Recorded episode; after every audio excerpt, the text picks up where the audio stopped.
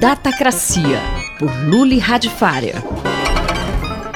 Luli, o que é metamodernismo, hein? Olha, eu sou uma pessoa que odeia nomes, né? Odeia usar nome. É, quando eu uso um nome é porque ele é realmente muito, muito importante. Ele marca uma mudança muito importante. O metamodernismo é o nome que está se dando para essa mudança de comportamento social com relação ao futuro do mundo.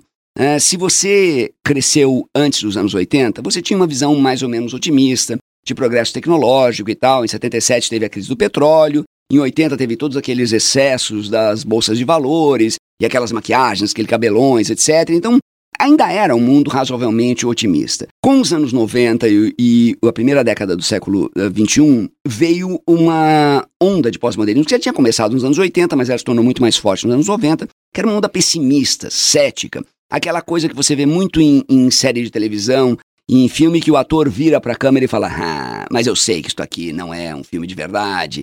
Coisas tipo uh, irônicas, mas que no fundo são muito amargas, então é, é uma coisa meio que sem esperança. E hoje em dia, e é um dos melhores exemplos que a gente vê isso, é aquela menina Greta Thunberg, né, que é fantástica, é uma coisa que a gente tem hoje que é uma mistura de sinceridade com ironia, com autenticidade, com esperança, que fala assim: ok, eu sei que o mundo não é maravilhoso e eu sei que eu não estou indo para a utopia tecnológica, mas também sei que eu não vou ganhar nada com essa atitude pessimista. Então eu vou fazer alguma coisa. E aí você vê as, as greves contra o clima, o combate da arte, quantidade de ações afirmativas, quantidade de gente virando vegano ou vegetariano. Então, assim, parece ser uma resposta muito melhor do que ficar deprimido. É, isso me parece uma resposta social importante às angústias modernas, não? É legal porque ela é uma resposta madura, porque ela combina a nostalgia das referências do passado. Então pode ver que essa molecada de hoje adora um brechó com uma visão voltada para o futuro. Então é uma turma, por exemplo, que não quer ter carro, é uma turma que não concebe nem ter uma casa, vai viver alugado e tá tudo bem. Quer dizer,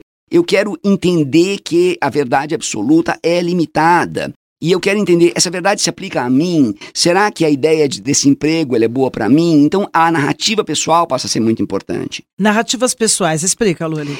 A ideia do betamodernismo é basicamente pessoal interativo. Quer dizer, como ele, ele evita a ideia de que trabalho é bom e descanso é ruim, ou qualquer coisa do gênero, ou roupa de homem, roupa de mulher e coisas assim, né? Roupa de adulto, roupa de criança, etc. Então, ele navega nessa tensão conflituante, né? Você vê assim, eu, eu aprendo tanto com meus alunos, é uma coisa tão fascinante. Né? Você vê aquele menino assim que ele é claramente hétero, estaria completamente enquadrado dentro de uma sociedade dos anos 60, dos anos 70, e ele usa é, lápis no olho, ele usa saia de vez em quando, e tá tudo certo. Quer dizer, por quê? Porque ele quer experimentar aquela saia. Por que, que o homem não pode usar saia, né? Se você tá em feed, homem usa saia, é, é cultural. Então, é muito bacana isso, porque é muito mais rico, é muito mais rico. Imagina, sei lá, o moleque faz isso nos anos 70, o pai desce a mão na orelha dele, quer dizer, tá tudo errado, né? Então é muito bom para experimentação.